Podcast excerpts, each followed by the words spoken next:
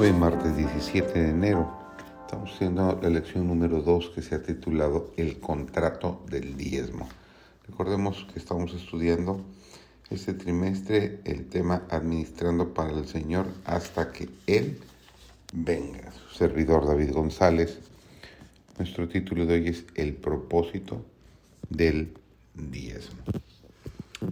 Eh, la devolución del diezmo no era sino una parte del plan de Dios para el sostén de su servicio. Se especificaban divinamente numerosas dádivas y ofrendas. Bajo el sistema judío se le enseñaba al pueblo a abrigar un espíritu de liberalidad, tanto en el sostén de la causa de Dios como en la provisión de las necesidades de los pobres. En ocasiones especiales había ofrendas voluntarias. En ocasión de la cosecha y de la vendimia, se consagraban como ofrenda para el Señor los primeros frutos del campo, el trigo, el vino y el aceite. Los rebuscos y las esquinas del campo se reservaban para los pobres. Las primicias de la lana cuando se trasquilaban las ovejas y del grano cuando se trillaba el trigo se apartaban para Dios. Así también se hacía con el primogénito de todos los animales. Se pagaba un rescate por el primogénito de toda familia humana. Los primeros frutos debían presentarse delante del Señor en el santuario y se dedicaban al uso de los sacerdotes. Por este sistema de benevolencia, el Señor trataba de enseñar a Israel que en todas las cosas Él debía ser el primero.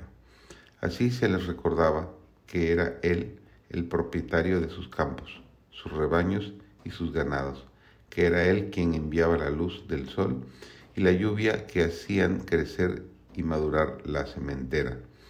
Todas las cosas que ellos poseían eran de él. Ellos no eran sino sus mayordomos. Dios ha hecho a los hombres administradores suyos. Las propiedades que Él puso en sus manos son los medios provistos por Él para la difusión del Evangelio.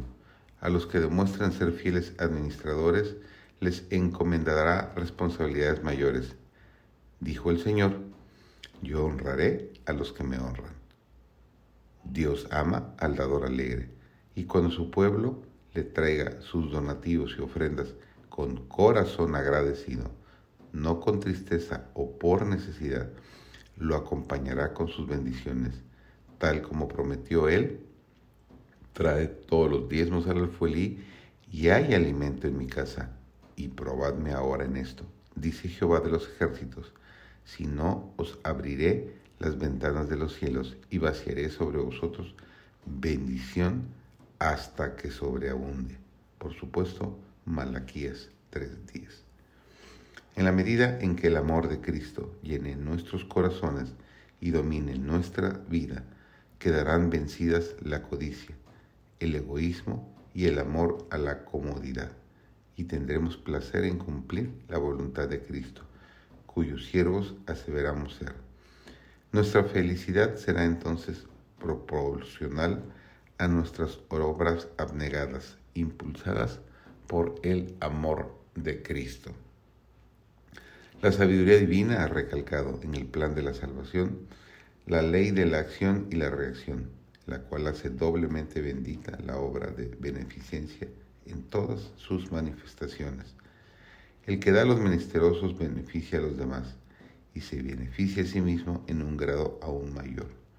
Dios podrá haber alcanzado su objeto en la salvación de los pecadores sin la ayuda del hombre, pero Él sabe que éste no podría ser feliz sin desempeñar en la gran obra una parte en la cual cultivarán la abnegación y la benevolencia, para que el hombre no perdiera los bienaventurados resultados de la benevolencia, nuestro Redentor dio el plan de alistarlo como colaborador suyo, por un encadenamiento de circunstancias que exige manifestaciones de caridad. Concede al hombre el mejor medio de cultivar la benevolencia y lo mantiene dando habitualmente para ayudar a los pobres y fomentar el adelanto de su causa. Que tú seas también beneficiado con esta promesa y estas bendiciones que Dios tiene para ti.